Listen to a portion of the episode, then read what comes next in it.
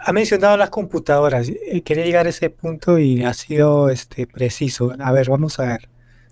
El tema de las inteligencias artificiales que, que están moviéndose por todos lados hoy en día. Mira, hace seis meses salió una inteligencia que te chateaba, te respondía a las preguntas que tú le hacías y te conversaba con una persona. En el lapso de seis meses ha empezado a evolucionar de una manera tan vertiginosa que el día de hoy ya existen inteligencias que te hacen música, que te hacen voces, que imitan a Notorious, que imitan a Tupac, que te pueden componer canciones. No hay respuesta para esto, o sea, no hay algo que diga esto es así, o sea, porque recién está apareciendo esta, esta, este tema que implica mucho a los artistas de, de diferentes artes, o sea, los que pintan, los que hacen fotografía, en nuestro caso los que hacemos música. Yo les quiero preguntar, eh, si, si la tecnología sigue avanzando a este ritmo, ¿podría reemplazar a un productor de hip hop en particular? ¿Podría reemplazar o no? No hay respuestas eh, claras, son opiniones porque esto no tiene respuesta aún. Pero me interesaría saber qué opina eh, Guanaco, de repente tú primero. Bueno, justo ayer estaba con, un panito así de 19 años, eh, trapero así de acá, y el man me enseñaba su música y me decía que todas las portadas de los singles que va a ir sacando son, los hizo con inteligencia artificial. Y veo las portadas, son del puta madre. Y, digo, si yo tuviese 19 años, haría lo mismo en, en este momento, porque es lo más recursivo, está bacán, está, está fácil, no te cuesta. Eh, entonces, por ejemplo, yo los diseñadores gráficos ya veo que la tienen muy difícil. Ya se puso bien difícil para ellos. Demasiado. Y no sé si para nosotros, porque justo lo que, lo, que decía matemático, o sea, nosotros, la música es más bacana por las limitaciones, ¿cachas? O sea, ¿por qué los Ramones son los Ramones o por qué, por qué Ilmatic suena así?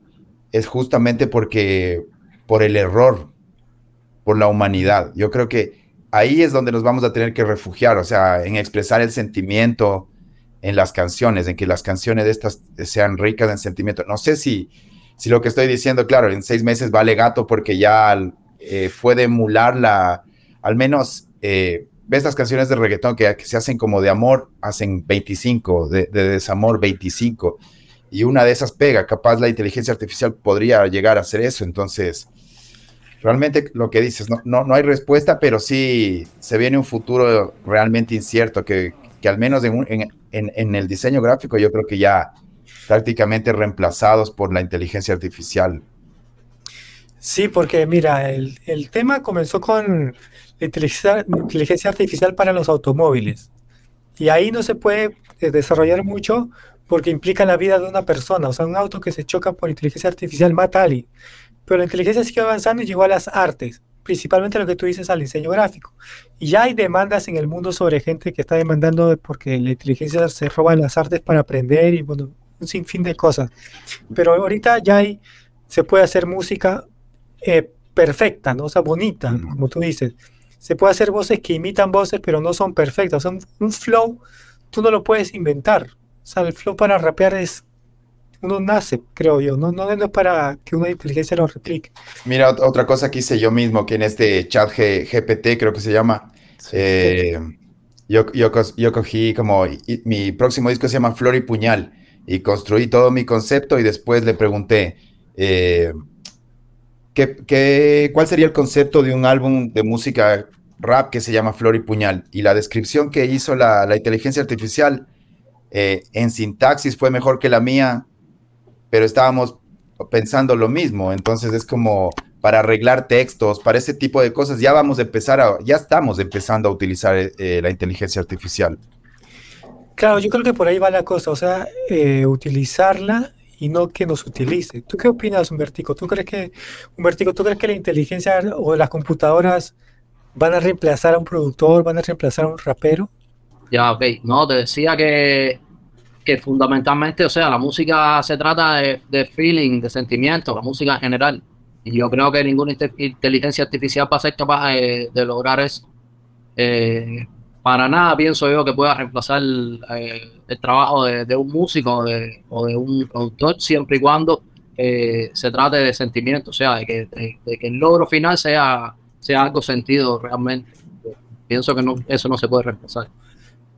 Yo pensaría que también en el caso del house, de la música electrónica, del minimal, también va a ser bien reemplazable. O sea, es como le pones una inteligencia artificial, haz un beat de drum and bass o de, o de lo que sea música electrónica y creo que sí va a terminar haciendo. Creo, creo que ahí va a tocar distinguirnos realmente es por, por, no sé si por la letra o por, por el feeling, por el defecto, así por el gallito que, que le sale al, al bolerista porque, porque se derrama en dolor cantando esa letra. E, eso es lo que va a hacer la diferencia, según yo.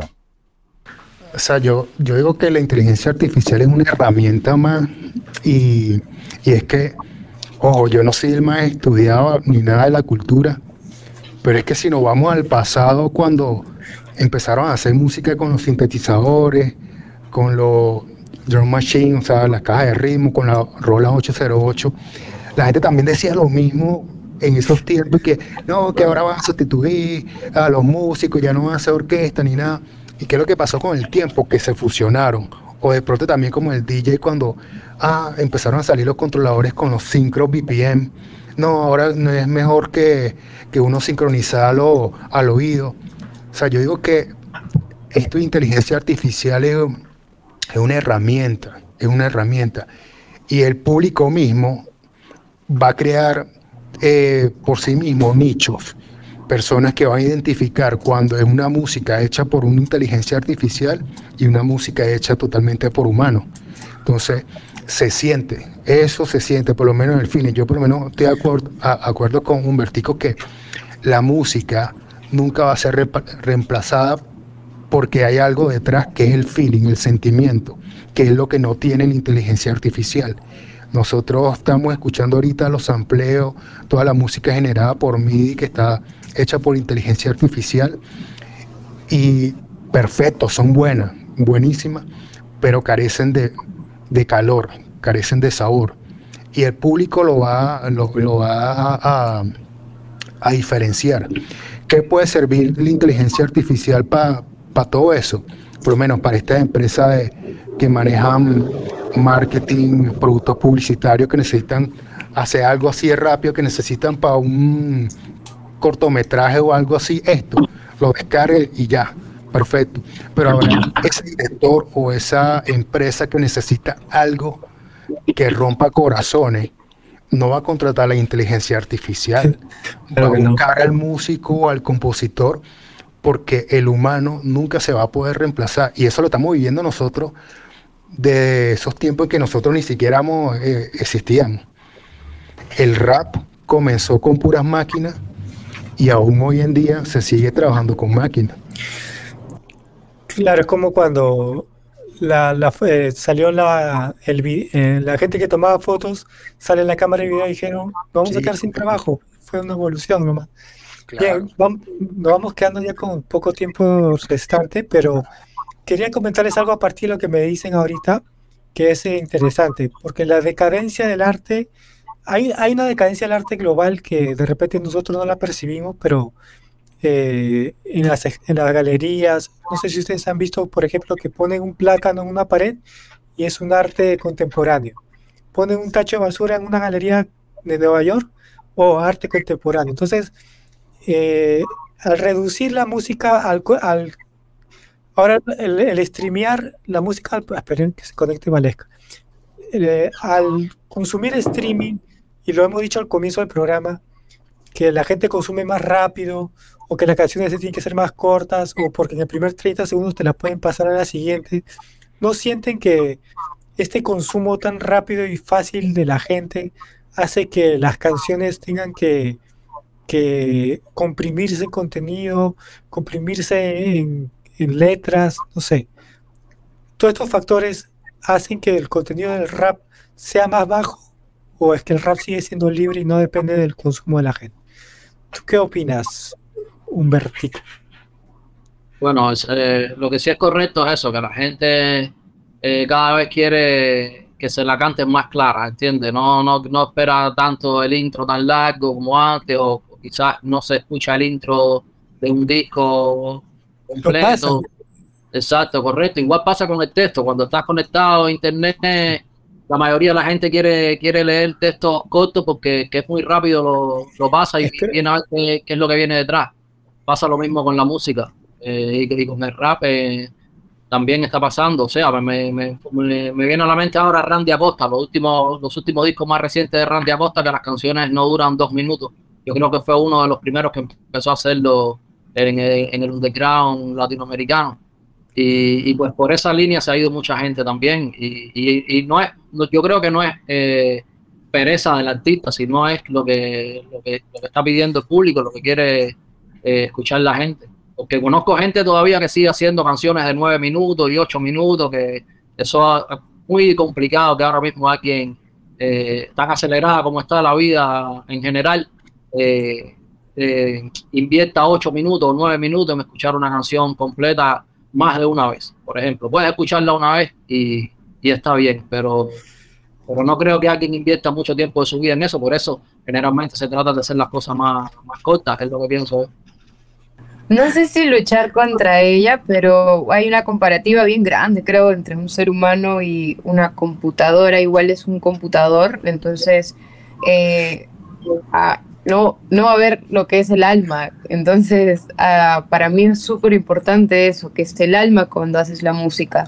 Estás incluyendo tu mente, tu corazón, tus técnicas y todo lo que quieras, pero está el alma. Entonces, díganme lo que sea, pero no creo que, tenga corazón ni alma ni, ni, ese feeling realmente una computadora o hasta ahora que yo sepa, ¿no? Entonces quizás pueda hacer creaciones muy locasas, muy guau, pero pero quizás no, no llega a esa profundidad, o al menos eso, e, eso creo yo. Me ha hecho pensar en algo, algo, a ver qué opinan ustedes, porque la inteligencia artificial puede incluso, supongo, y si no puede ahorita, lo va a poder hacer, descubrir cuánto tiempo es el tiempo ideal para una canción, cuánto tiempo la persona se demora en captar su atención, qué le gusta a las personas, y va a empezar a determinar todo lo que le gusta a una persona de una canción, y va a empezar a hacer una canción en base a los gustos de las personas. Y de repente ahí va a ser más difícil de competir porque la inteligencia te va a decir, ah, a ellos les gusta esto, esto, esto, tal es esto, esto y esto, y tu canción pega. Si pasase eso, sería muy distópico, pero no sé, de repente sí hay que empezar a utilizarlas como herramientas para que, para que nos acostumbremos a utilizarlas, ¿no? Mira, yo, yo particularmente amo la tecnología. No estoy en contra de ninguna herramienta.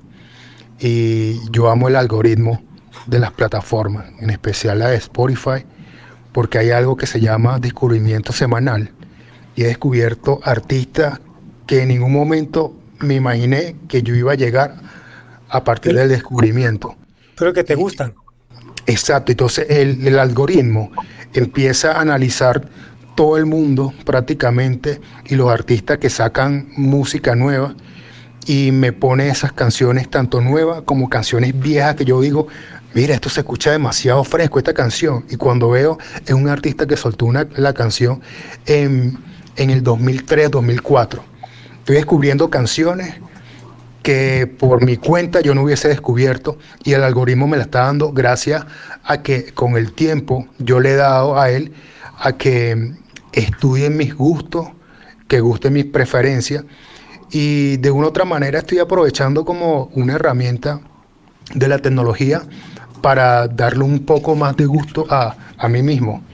Y vuelvo y repito, estas son herramientas y en ningún momento van a reemplazar el alma, como dice nuestra amiga Valesca, pero son herramientas que tenemos que aprovechar para nosotros acercarnos a nuestros propios gustos.